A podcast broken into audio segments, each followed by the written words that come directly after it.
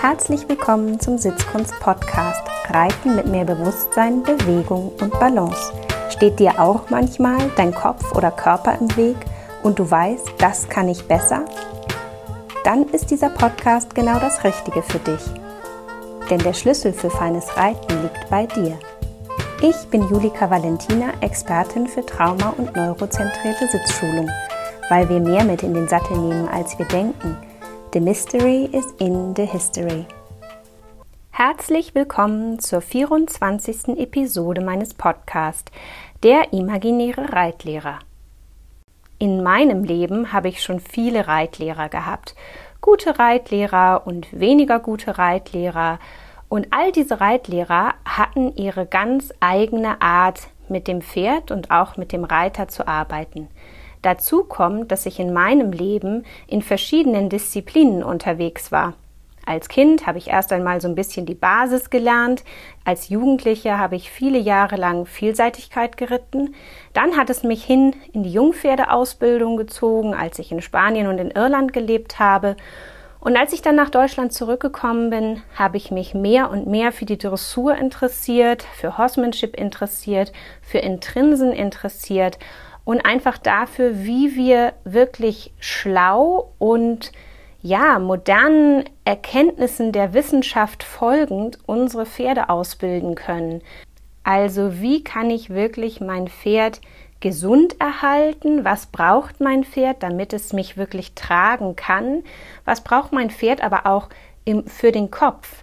Ja, damit es sich entspannen kann, damit es aber auch motiviert ist und auch Freude dabei hat.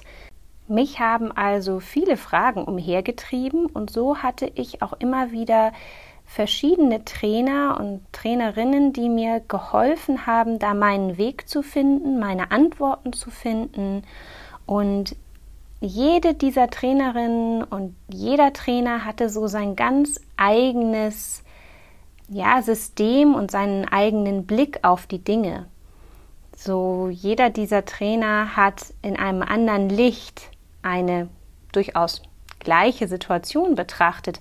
Und das ist ganz spannend. Es geht mir heute noch so, dass wenn ich im Galopp bin, ich eigentlich nur die unterschiedlichen Trainer innerlich durchgehen muss und ich weiß, was würde jetzt der eine oder der andere zu diesem gerittenen Galopp sagen. Und wenn ich dann innerlich fünf Trainer frage, bekomme ich auch fünf verschiedene Antworten.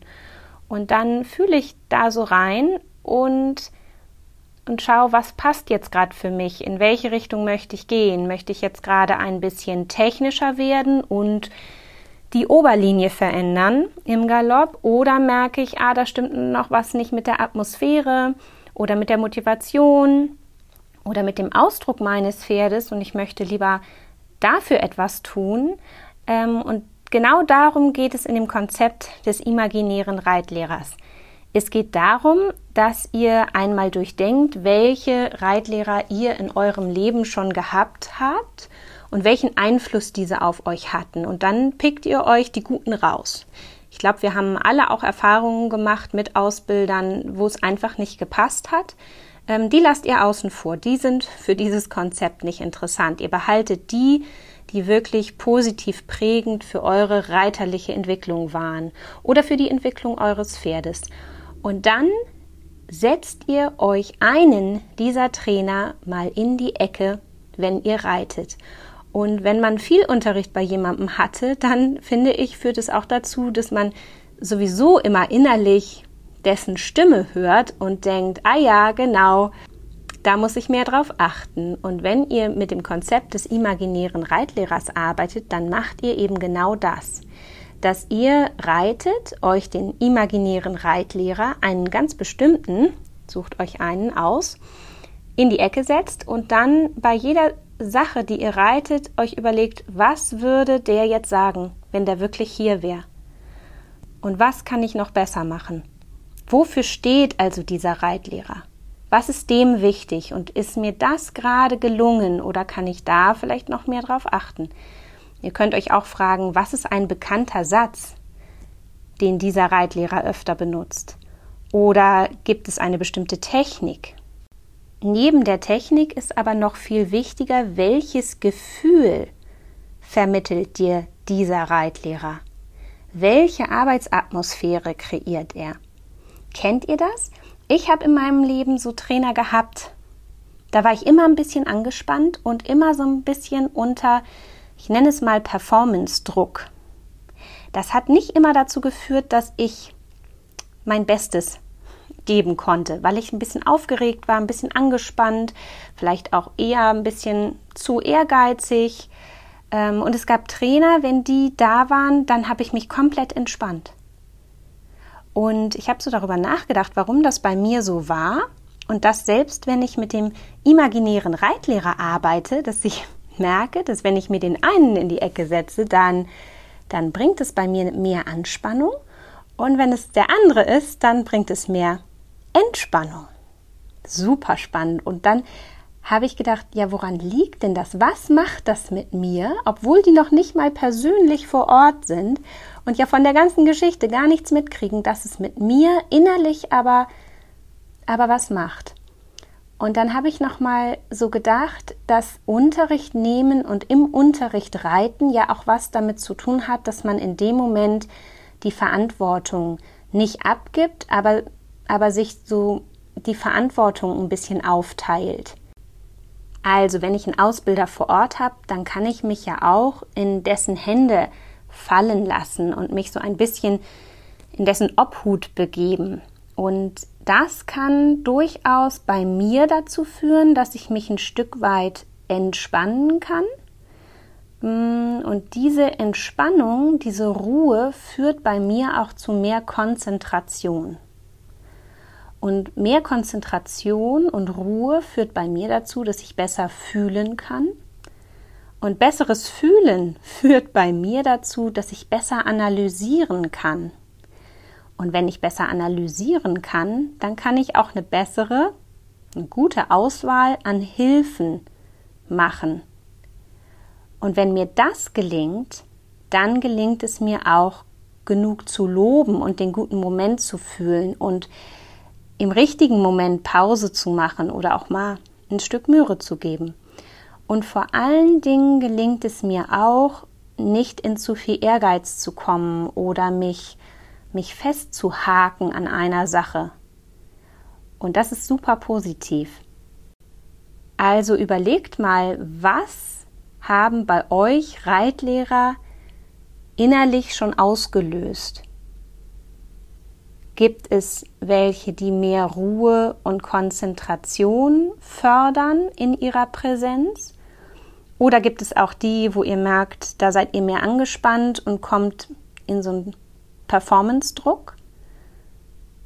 Und dann überlegt mal aus all den Reitlehrern und Trainern, die ihr hattet, und das gilt jetzt nicht nur fürs Reiten, sondern auch für die Bodenarbeit, fürs Springen, ganz egal, welche ihr ganz besonders gerne mögt. Und die könnt ihr ja mal im Gepäck haben für eure nächste Arbeitseinheit, ob am Boden oder unter dem Sattel.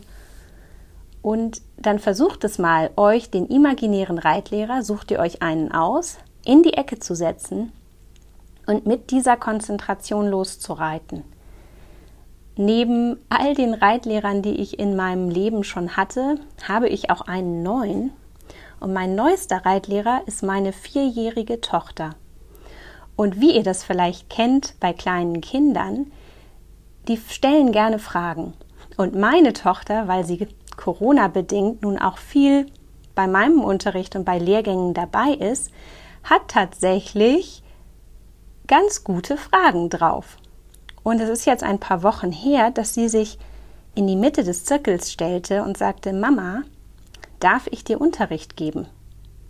Und dann habe ich gedacht, ja, lass sie mal machen. Das kommt auch daher, dass wir viel Pferd spielen und Reiten spielen und Reitlehrer spielen zu Hause und im Stall. Das ist bei uns natürlich einfach ein großes Thema, weil sie das auch viel mitbekommt. Und sie stand also so in der Mitte des Zirkels und fragte mich, ich glaube wirklich alle 30 Sekunden oder also mindestens einmal in der Minute. Und wie fühlt sich das an? Und als dann so diese Frage sich immer wiederholte, merkte ich, wie innerlich erst einmal ich so ein bisschen mh, mich genervt gefühlt habe. Meine erste Reaktion war so ein bisschen so, oh, das kann ich nicht jetzt einen Moment mal nur so für mich mit meinem Pony hier reiten. Ich fand es anstrengend. Und dann habe ich angehalten und die Zügel fallen lassen und überlegt, ja gut, ich kann jetzt genervt sein und angestrengt sein. Das wird meinem Reiten nicht wirklich helfen, weil dann, dann weiß ich, wo es hinführt. Dann wird gleich mein Pony angestrengt und genervt sein und ich werde mich festmachen und die Zähne zusammenbeißen und, und dann nimmt das Ganze einen negativen Verlauf. Und dann habe ich gedacht, okay, meine Tochter ist ja jetzt da. Es gibt jetzt hier auch gerade keine andere Möglichkeit, als dass sie hier bei mir dabei ist. Ich muss jetzt eine innere Haltungsänderung machen. Dann habe ich gedacht, okay, dann nimmst du das jetzt mal an, was sie dir vorschlägt. Bin wieder angetrabt und sie hat weitergemacht und hat gesagt, und wie fühlt es sich an? Und wie fühlt es sich an? Und Mama, wie fühlt es sich an? Und dann habe ich wirklich versucht, diese Frage ernst zu nehmen. Und mit jeder weiteren Frage, wie es sich denn anfühlt, ist es mir gelungen, es noch ein bisschen ernster zu nehmen und wirklich reinzufühlen und zu denken, ja, wie fühlt es sich denn an? Und da gibt es ja ganz viele Ebenen auf, auf denen man fühlen kann. Ja, wie fühlt es sich körperlich an? Wie fühlt es sich an vom Kopf her? Für mich, für mein Pferd, ist mein Pferd angestrengt, körperlich, ist mein Pferd geistig angestrengt? Ist es motiviert? Hat es Freude? Hat es Energie? Also man kann ja auf ganz vielen verschiedenen Ebenen fühlen. Ja, auch in seinem eigenen Körper. Wie ist mein Po? Wie ist mein Bein? Wie sind meine Schultern? Wie ist meine Atmung? Ist mein Blick weich? Und so habe ich wirklich Runde für Runde gefühlt, gefühlt, gefühlt und, und bin richtig in so einen Sog von Achtsamkeit gekommen. Ich hatte das Gefühl, ich, ich war wie in so einem positiven Tunnel, in so einer Seifenblase und ich habe meine Tochter zwar noch so gehört, aber ich war so in so einer schönen Konzentration und so im Flow, dass ich richtig aufgeschreckt bin, als sie dann plötzlich zu mir sagte, Mama, wenn es sich die ganze Zeit so gut anfühlt, dann musst du aber jetzt auch mal eine Pause machen. und dann musste ich wirklich lachen und denken, recht hat sie, die kleine Maus, mit ihren vier Jahren. Und dann bin ich auch abgestiegen und habe die Session beendet, weil es wirklich auch ein richtig schöner Trab dann geworden war. Und habe mir so gedacht, ja, ich glaube, es war die beste Achtsamkeitsreitstunde, die ich je in meinem Leben hatte. Und ich stelle mir also als imaginären Reitlehrer tatsächlich manchmal meine kleine Tochter wieder in die Mitte des Zirkels und frage mich einfach nur, wie fühlt sich das an? Und das führt manchmal zu wunderbaren Ergebnissen. Und ich kann euch das nur ans Herz legen. Ja, ich wünsche euch ganz viel Spaß mit diesem Konzept und der Idee des imaginären Reitlehrers. Überlegt mal, wer euch gut tut. Wen könnt ihr in die Mitte des Zirkels stellen oder in die Ecke setzen, der euch und eurem Pferd gut tut. Ich wünsche euch ganz viel Spaß dabei und bis zum nächsten Mal.